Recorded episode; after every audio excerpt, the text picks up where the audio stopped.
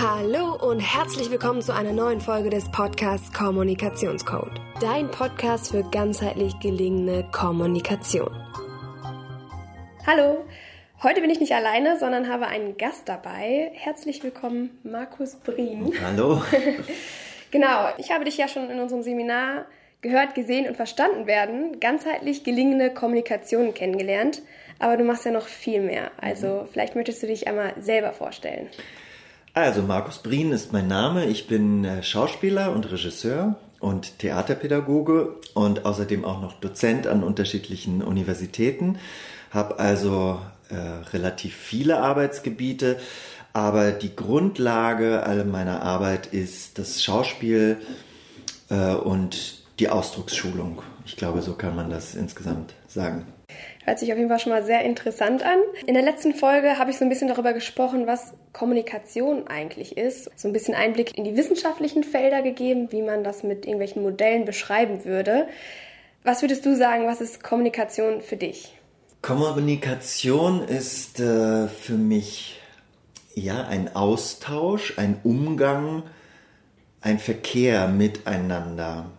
Über unterschiedliche Kanäle kann das laufen, aber es ist immer ein Dazwischensein zwischen zwei Menschen, zwischen Mensch und Tier, zwischen Mensch und Pflanze. Äh, vielleicht gibt es sogar eine Kommunikation zwischen Dingen, ja, einen Austausch zwischen Dingen. Ja, etwas, was zwischen zwei Objekten ist. Mhm. Und äh, was meinst du mit den verschiedenen Kanälen? Mit den verschiedenen Kanälen meine ich äh, die Wege, über die man kommuniziert. Man kann über Sprache kommunizieren, man kann über Körper äh, kommunizieren, man kann über Energiebahnen kommunizieren, über die Elemente. Also es gibt, glaube ich, ganz viele Transportwege von Kommunikation. Mhm. Und ähm, was haben die Sinne damit zu tun? Also gerade in unserem Seminar sind wir die ganzen Sinne durchgegangen und du hattest gesagt, manche haben ja auch einen sechsten und siebten Sinn. ja, das war eigentlich eher ein Spaß. ja, ja. Ähm, genau. Auf jeden Fall, was haben die Sinne dann damit zu tun und was tragen die zu einer guten, gelingenden Kommunikation bei? Also ich finde, die Sinneswahrnehmungen sind entscheidend und wirklich sehr wichtig für eine Kommunikation und natürlich auch für eine gelingende, auch für eine misslingende Kommunikation. Und äh, das ist ein Themenfeld, das ich immer noch ein bisschen unbeachtet finde. Also ähm, im Schauspiel gibt es einfach eine Methode, die Kunst der Perzeption, äh, was nichts anderes heißt als die Kunst der Wahrnehmung, wo gelehrt wird, dass man über die Wahrnehmung über die Sinneswahrnehmungen eine Rollenfigur und das, was sie tut, viel besser erkennen, verstehen und damit dann auch darstellen kann. Also wie eine Rollenfigur sieht, wie sie hört, äh, wie sie tastet, wie sie riecht, wie sie schmeckt. Das Ganze zusammengenommen ergibt dann ja die sinnliche Ausdrucksform dieses Menschen. Und da wir als Schauspieler natürlich Figuren spielen, die nicht wir selber sind, ist es ganz spannend, sich anzugucken, was hat dieser Mensch in der Situation, in der ich ihn spielen soll, für eine Wahrnehmung. Sieht er da, äh, hört er, hört er weg oder ist er, ist er äh, damit beschäftigt zu ertasten, wenn er sich im Dunkeln durch eine Höhle vortastet, was auch immer. Ähm, und das in der Unterscheidung zu unseren eigenen Sinneswahrnehmungen und dann äh, finden wir so nach und nach die, die Rollenfigur. Das ist eine Methodik aus dem Schauspiel, die sich explizit mit den Sinneswahrnehmungen beschäftigt. Ah, interessant. Die kann man dann einfach auf den Alltag des Menschen, also auf unseren Alltag jetzt übertragen. Absolut, weil ähm, man kann ja mal versuchen, als kleines Experiment einen Sinn auszuschalten, so für nur zwei, drei Minuten, wenn man das überhaupt willentlich hinbekommt.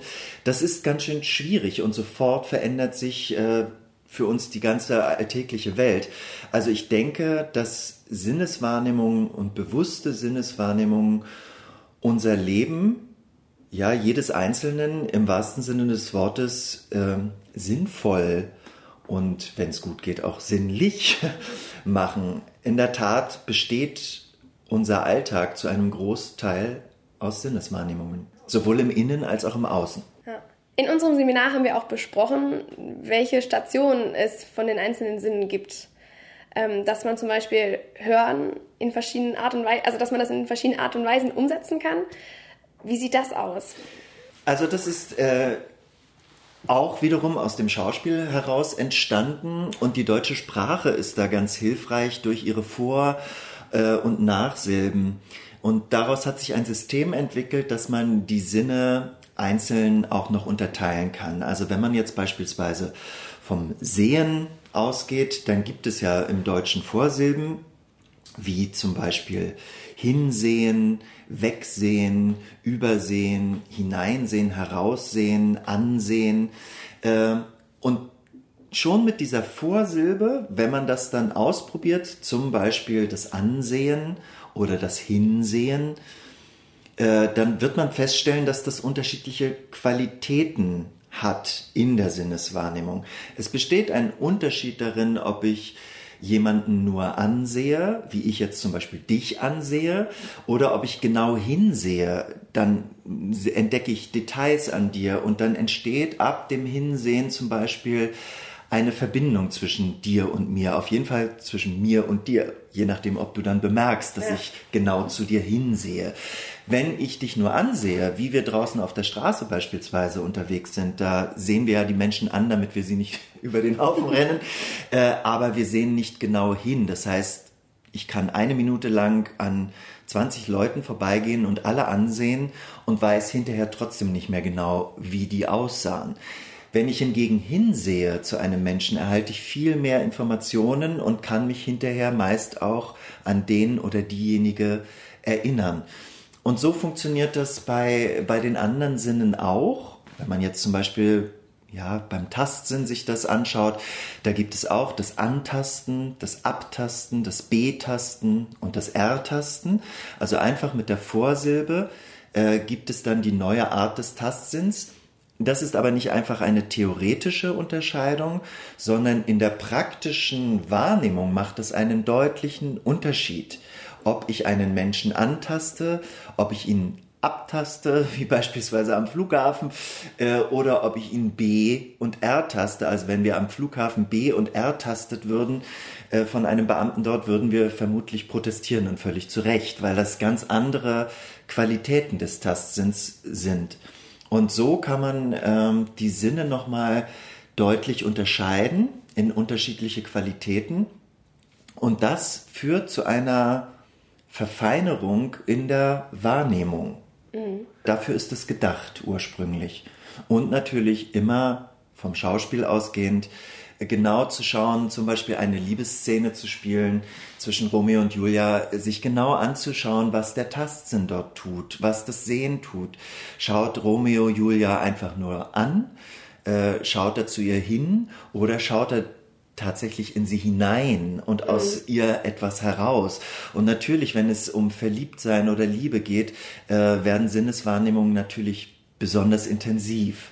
Und aus diesem Kontext heraus hat sich diese, nenne ich es mal, Schauspieltheorie entwickelt. Und ich habe die äh, gelernt in meiner Schauspielausbildung. Ich habe sie für mich auch weiterentwickelt im Alltag und gebe sie jetzt eben auch Studenten weiter, weil ich die Erfahrung gemacht habe, dass das in jedem Lebensbereich seine Gültigkeit haben kann.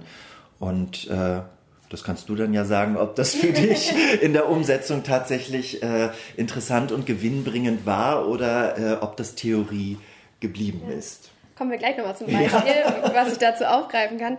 Ähm, nochmal zu, zu den Sinnen, zu den unterschiedlichen Qualitäten. Also es ist auch immer der Situation geschuldet, welche Qualität ich im Sinn jetzt habe. Absolut. Und zwar funktioniert das sowohl unwillkürlich, äh, also dass wir uns darüber gar keine Gedanken machen, ob wir jetzt zuhören oder ob wir jetzt bewusst weghören oder ob wir genau hinhören. Äh, ich kann es aber, wenn es mir bewusst ist, eben auch gezielt einsetzen und steuern. Also wenn ich merke, jemand hört mir nicht zu und es ist mir aber ein Anliegen und es ist mir wichtig, dass mein Gegenüber mir zuhört oder eine ganze Schulklasse oder eine Seminargruppe, dann kann ich bewusst Dinge tun, um Menschen zum Zuhören zu bringen. Und das kann ich natürlich bei mir selber auch. Wenn ich merke, ich bin abgelenkt und äh, der Professor sagt etwas, was ich vielleicht sogar ganz interessant finde und ich bleibe mit dem Gedanken dort hängen und der Professor spricht aber weiter und ich verliere quasi den Faden, weil ich ihm nicht mehr zuhöre, äh, dann kann ich, wenn ich mich entscheide, ich möchte alles mitkriegen, was er sagt, äh, kann ich mich entscheiden, im Zuhören zu bleiben, meinen Gedanken einfach nur kurz aufzuschreiben äh, und später zu bearbeiten, aber äh, dem Fluss des äh, Gesagten des Professors weiterhin zu folgen übers Hören, übers Zuhören. Ja, ich glaube, dass wir sehr bewusst unsere Sinne steuern können und ich halte es sogar für wichtig und nötig, das zu können, um tatsächlich sinnvoll äh, zu leben und äh, ja, sinnvoll Entscheidungen zu treffen und auch unsere Sinne wirklich erstmal kennenzulernen. Also wir haben ja noch gar nicht über den Geschmackssinn ja, geredet. Äh, ja, okay. Äh, also ich glaube wirklich, dass wenn man seine fünf Sinne, also die üblichen, äh, beisammen hat, mh, dass, und sie sich bewusst macht, kann man wirklich ein sehr klares und entschiedenes Leben auch führen. Mhm. Worauf ich noch hinaus wollte, du hattest gerade wieder vom Hören gesprochen und unsere Hörer hören natürlich hier auch zu. Und wir könnten ja mal so eine kleine Übung einbauen. Ähm, wir haben ja verschiedene Stationen auch beim Hören. Wie wir gerade schon gesagt haben, das Anhören, wenn man vielleicht dann ungefähr am Ende der Vorlesung weiß, um welches Thema es wohl ging. Oder dann beim Zuhören, wo man dann auch wirklich mitdenkt und sein Gehirn anstrengt, mhm. dann kann man ja hinhören. Also da entsteht dann so eine Beziehung zwischen denen oder? Äh, wenn du jetzt bei dem Beispiel Vorlesung bleibst ja. und äh, der Student nicht bloß sich die Vorlesung anhört, sondern beginnt zuzuhören und dann sogar hinzuhören dann entsteht gar nicht unbedingt eine Verbindung zwischen dem, äh, der die Vorlesung hält, also dem Professor und dem einzelnen Studenten, aber zwischen dem Gesagten, zwischen dem Thema und dem Studenten. Also wenn der Student sehr intensiv und genau hinhört, weil ihn das Thema beispielsweise sehr interessiert, dann wird er maximale Informationen bekommen und verbindet sich im wahrsten Sinne des Wortes mit dem Thema, weil durch das Hinhören entsteht wirklich ein, eine, ja, eine Vielzahl, eine Fülle von Informationen, die ich aufnehme und mit der ich mein eigenes Denken als Student verbinde. Also ich glaube, wenn jemand es schafft, anderthalb Stunden bei einer Vorlesung genau hinzuhören, dann hat er den Rest des Tages eigentlich genug, weil dann sind mhm. in anderthalb Stunden so viele Informationen und daraus folgend Gedanken in ihm entstanden, dass er das erstmal verarbeiten muss. Aber fragen wir uns alle mal ganz ehrlich, äh, wann hört man schon anderthalb Stunden Vorlesungen genau hin? Also wir können schon froh sein, wenn wir aktiv im Zuhören sind. Oftmals hören wir uns die Dinge nur an und dann bleibt es sehr an der Oberfläche. Dann äh, weiß ich grob, worum es ging, aber es ist nicht wirklich, hat sich nicht wirklich mit meinem Denken verbunden geschweige denn, dass ich in der Nachfolge dann das auch noch bearbeiten kann. Und natürlich durch das Zuhören und durch das genaue Hinhören habe ich dann unglaublich viel Wissen auch, das ich bekommen habe. Mhm. Ja, und dann gibt es im Schauspiel eben noch intensivere Formen, nämlich das Hineinhören und Heraushören. Da geht es aber dann schon wirklich in die Interaktion mit dem, der spricht. Also zum Beispiel genau hineinhören ist der Professor jetzt wirklich auch angeschlossen an das, was er da sagt, oder spult er einfach nur seine Vorlesung zum hundertsten Mal ab? Ich kann auch hinein und heraushören, wie es demjenigen, der dort spricht, jetzt gerade geht. Mhm. Einfach durch den Klang seiner Stimme vermittelt er mir Engagement und äh, Interesse oder ist er vielleicht müde oder klingt die Stimme vielleicht sogar traurig. Also dann geht es schon mehr weg von dem, was sagt der eigentlich, der Mensch da vorne, sondern wie sagt er es. Und dann kann es sein, dass ich mehr auf die Stimme höre des Vortragenden als auf das, was er sagt. Kennen wir auch alle Ja. aus Situationen, wenn wir von jemandem fasziniert sind oder uns verlieben oder so, dass man überhaupt nicht mehr mitkriegt, was der sagt, sondern einfach wie der das sagt, weil der so eine tolle Stimme hat oder die Stimme so klingt, dass ich dann immer auf diesen Klang hören möchte.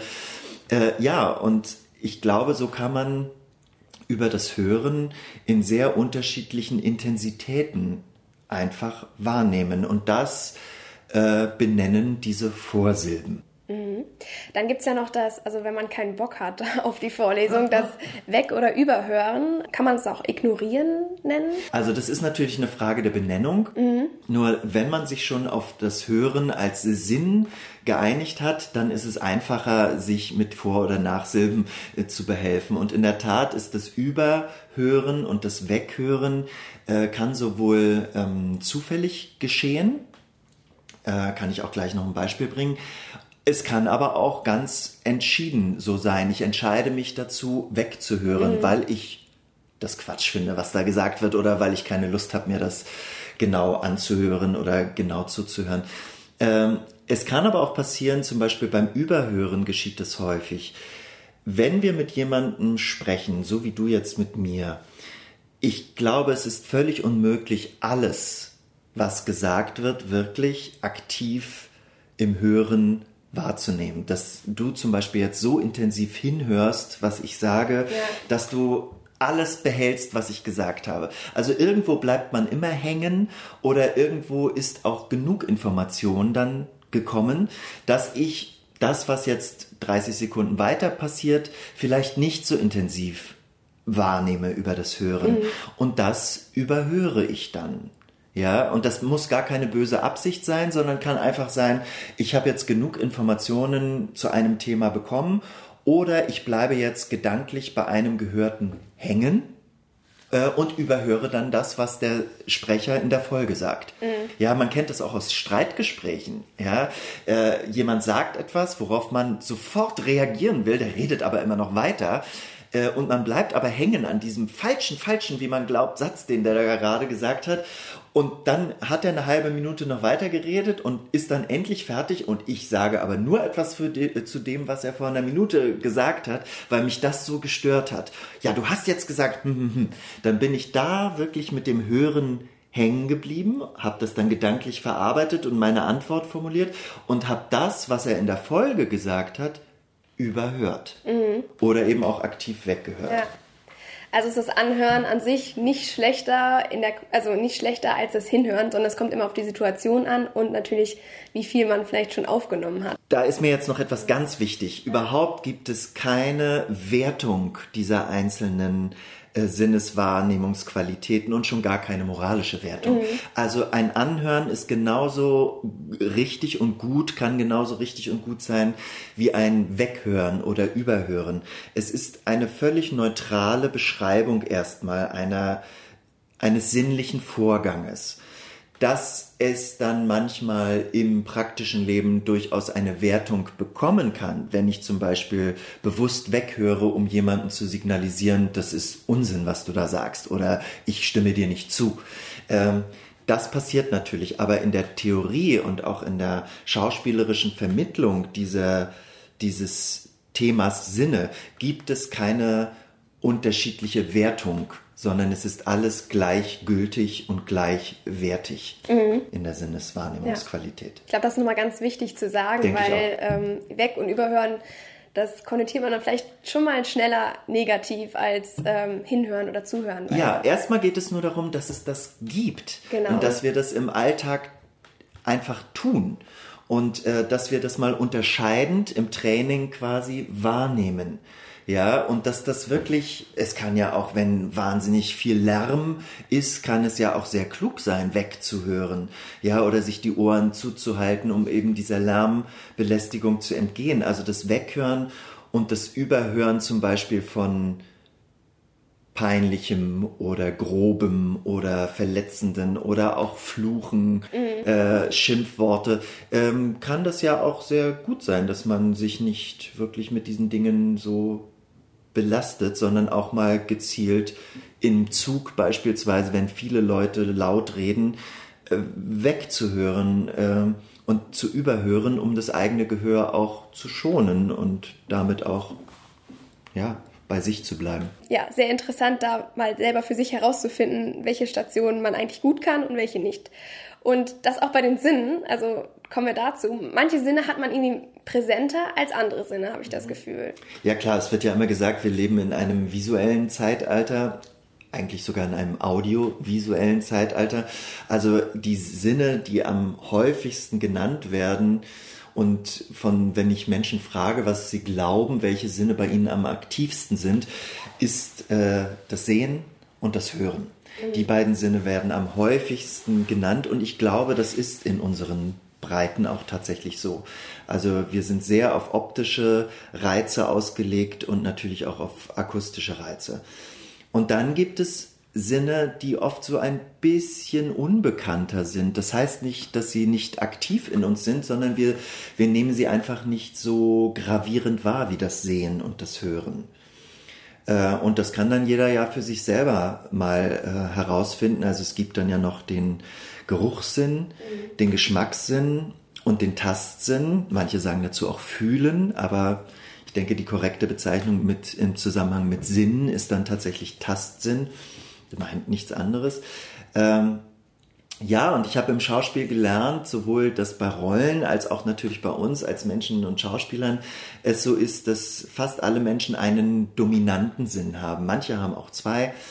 Und manche haben auch einen Sinn, den sie überhaupt nicht gut wahrnehmen können. Also das kann jeder auch mal für sich selber herausfinden. Und mir ist aufgefallen, bei uns in Mitteleuropa äh, und auch durchaus speziell in Deutschland ist es so, dass äh, der Geruchssinn oft ein bisschen ins Hintertreffen gerät. Mhm. Natürlich äh, nehmen wir ihn wahr, wenn es irgendwo nicht gut riecht oder vielleicht auch besonders gut riecht.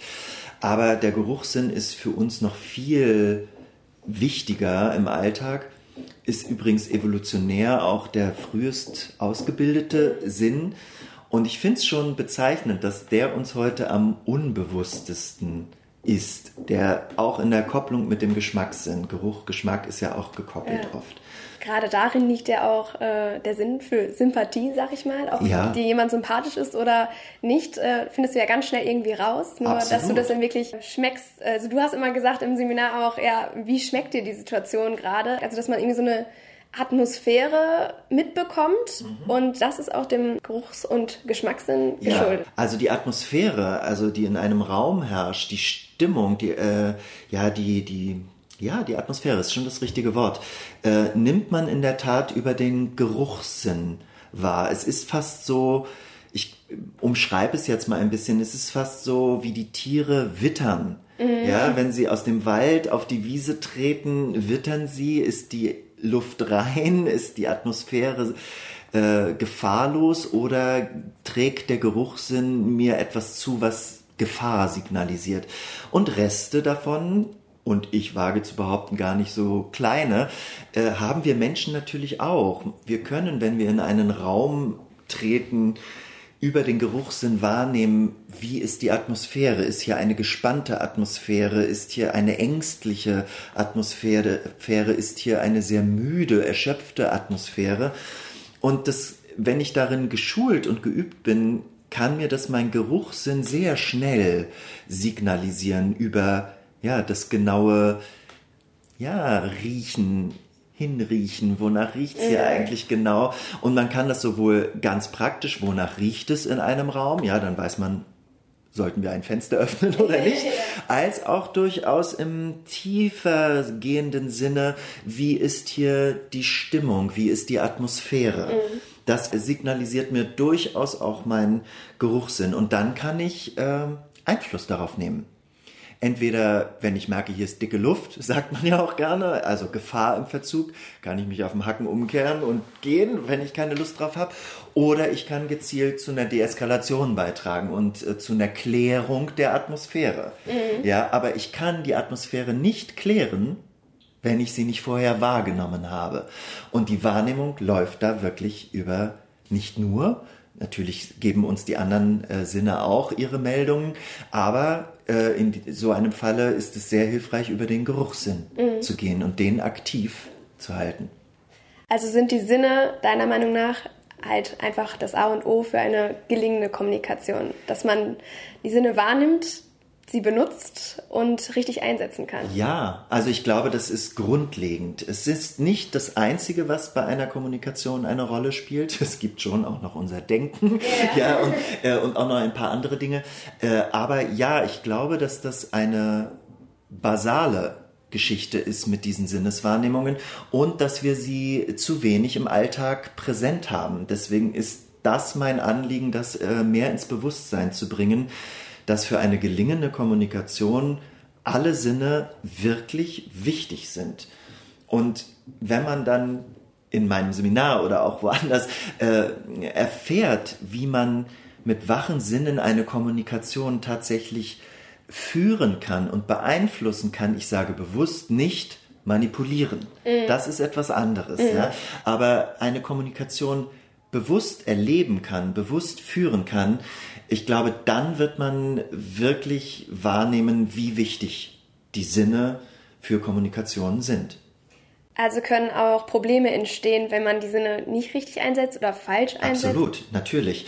Also denken wir mal daran, wir kommen irgendwo hin äh, zu einem Vorstellungsgespräch oder zu einem beruflichen Termin und es beginnt mit dem, dass man sich die Hand gibt.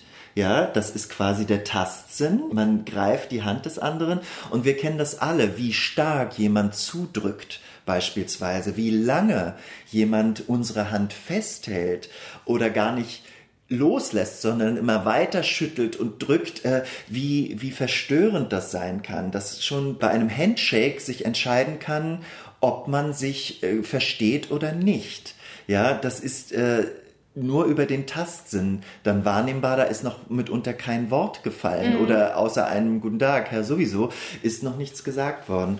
Und natürlich, ob ich meinem Gegenüber in einem Gespräch wirklich in die Augen hineinsehe, du sagtest eben starren, ja, also wenn, wenn ich zu sehr ähm, den Blickkontakt halte oder tatsächlich versuche, den anderen über den Blick zu durchdringen, äh, ist das natürlich eine, eine unangemessene Art und Weise, mit einem fremden Menschen, egal ob Mann oder Frau, äh, umzugehen. Und wenn man dann zum Beispiel, bleiben wir ruhig bei dieser äh, Vorstellungssituation, wenn man zum Beispiel dann zu sehr im Hin- und Hineinsehen, zum Beispiel bei einem Vorstellungsgespräch ist, dann empfindet das äh, das Gegenüber als sehr unangenehm. Ja. Also wenn ich der Bewerber bin, fühle ich mich mit Röntgenblick durchstrahlt, ja, und ich denke, die wollen aber wirklich alles von mir wissen und sehen in mich hinein. Und im Gegenteil, also im Gegenzug, wenn ich jetzt als Bewerber meinem zukünftigen Vorgesetzten oder dem Personalleiter äh, intensiv in die Augen hineinsehe, äh, empfindet der das auch als äh, ja zudringlich. Und es ist äh, einfach, es gibt Regeln, die sich herausgebildet haben in unserer mitteleuropäischen äh, Gesellschaft, für die das bei einem Erstkontakt einfach unangebracht ist, ja, klar. in jemanden hineinzusehen. Ja, da haben wir auch schon über die Probleme gesprochen und die Missverständnisse, die entstehen können, wenn man seine Sinne und nicht den Normen entsprechend einsetzt, nicht wach ist, nicht wahrnimmt. Ähm, genau, also die Basis einer gelingenden, ganzheitlich gelingenden Kommunikation sind unsere Sinne. Wie kann ich denn jetzt meine Sinne trainieren, wenn ich weiß, okay, mit dem Tastsinn, mit dem habe ich es jetzt nicht so? Mhm. Ja, das ist, äh, das ist eine interessante Frage, weil da gibt es wirklich extrem vielfältige Möglichkeiten. Ähm, wenn wir jetzt beispielsweise beim Tastsinn bleiben, äh, gibt es ja tatsächlich Störungen auch im Tastsinn, ja, was dann dazu führen kann, dass man bestimmte Dinge nicht mehr wahrnimmt, Schmerzempfindung, äh, heiß-kalt empfinden. Äh, das sind dann wirklich medizinische äh, Indikationen, die dann auch wirklich nur von Medizinern geheilt werden können oder behandelt werden können. Aber jetzt mal davon ausgegangen, dass wir relativ äh, gesund sind und alle Sinne an Bord sind und nicht beeinträchtigt, äh, dann gibt es auch äh, unterschiedlichste Methoden, um Sinne wacher wahrzunehmen und zu trainieren. Das geht zum Beispiel über Meditationsformen, das geht über autogenes Training, das geht aber auch über ja, Koordinationsübungen, ja, schlicht auch, äh, ja, es gibt ja auch Sehschulen und Hörschulen. Ja, äh, beim Tastsinn wird es da schon ein bisschen schwieriger, aber da auch so filigrane Arbeiten, zum Beispiel mit den Fingern, wo wir den Tastsinn ja ganz äh, ganz, ganz bewusst und praktisch erleben, ja, wenn ich jetzt den Faden nicht mehr durchs Nadelöhr kriege oder wenn ich ähm, eine ganz feine Struktur an, an einem Stoff zum Beispiel äh, spüre. Also ich kann meinen Alltag zum Beispiel auch schon so ausrichten, dass ich äh, versuche im Alltag ja die Dinge wirklich zu berühren, anzutasten, zu B-Tasten, zu R-Tasten mit den Fingern. Bei Menschen muss man dann ein bisschen vorsichtiger sein. Aber auch da, zum Beispiel in Freundschaften oder Partnerschaften, äh, den Tastsinn in der Berührung des anderen wirklich aktiv wahrzunehmen, dass man einfach nicht nur äh, sich irgendwie abklatscht oder so, ja, wie das zur Begrüßung unter Freunden ja durchaus stattfinden kann bei jungen Leuten, sondern ja, sich mal etwas zarter zu berühren und den Tastsinn in der Qualität des B-Tastens und R-Tastens mal wahrnimmt. Ja, und by the way kann man natürlich auch in mein Seminar kommen und das äh, trainieren an der Uni in Köln. Ähm, aber in der Tat gibt es, ja, auch wenn man Theater spielt, wird das ganz viel vermittelt, diese sinnliche Wahrnehmung. Ja? Und der Begriff sinnlich wird ja sehr häufig im Alltag benutzt.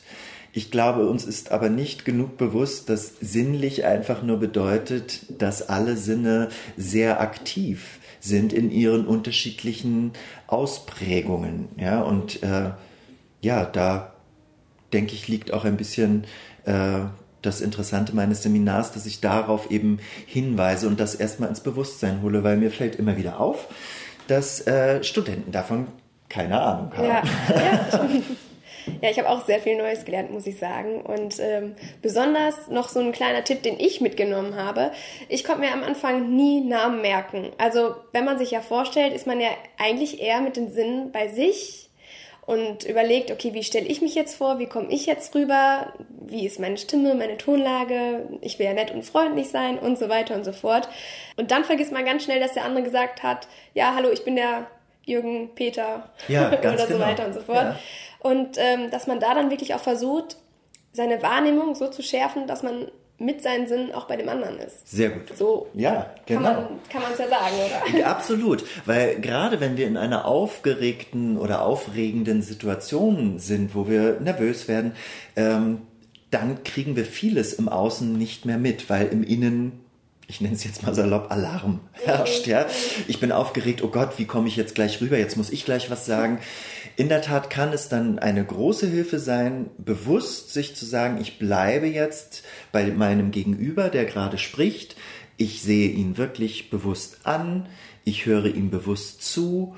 Ich nehme ihn auch versuchsweise über meinen Geruchs- und Geschmackssinn wahr. Ähm, und das führt erstaunlicherweise dazu, dass man sich selber im Innen beruhigt. Also es ist ein super Mittel auch gegen Aufregung, mhm. ja, die äh, Wahrnehmung nach außen zu richten auf den, der jetzt gerade spricht. Wir können ja immer noch aufgeregt sein, wenn wir dann dran sind, ja. ja. Aber wenigstens weiß man dann, was der andere gesagt hat und wie er heißt. Das Problem hatte ich auch ganz häufig bei Vorstellungsgesprächen früher, wenn ich ähm, ja ein Vorsprechen hatte oder was weiß ich. Äh, da geht ja zu Anfang immer so eine Vorstellungsrunde äh, los und dann soll man irgendwie seine, seinen Vortrag halten oder seine Rollen spielen. Und weil ich dann schon immer so aufgeregt war, äh, dass ich jetzt gleich was präsentieren muss, äh, habe ich immer vergessen, was die mir gesagt haben, wie ja. sie heißen, wo es jetzt lang geht, wie jetzt die Reihenfolge ist. Und dann steht man so ein bisschen als Depp da, der nicht zugehört hat. Mhm. Dabei war das nur die Aufregung, ja. die mich daran gehindert hat, wirklich zuzuhören. Äh, und das kann man bewusst natürlich steuern, ja, indem man sagt, so, jetzt guck dir dein Gegenüber genau an.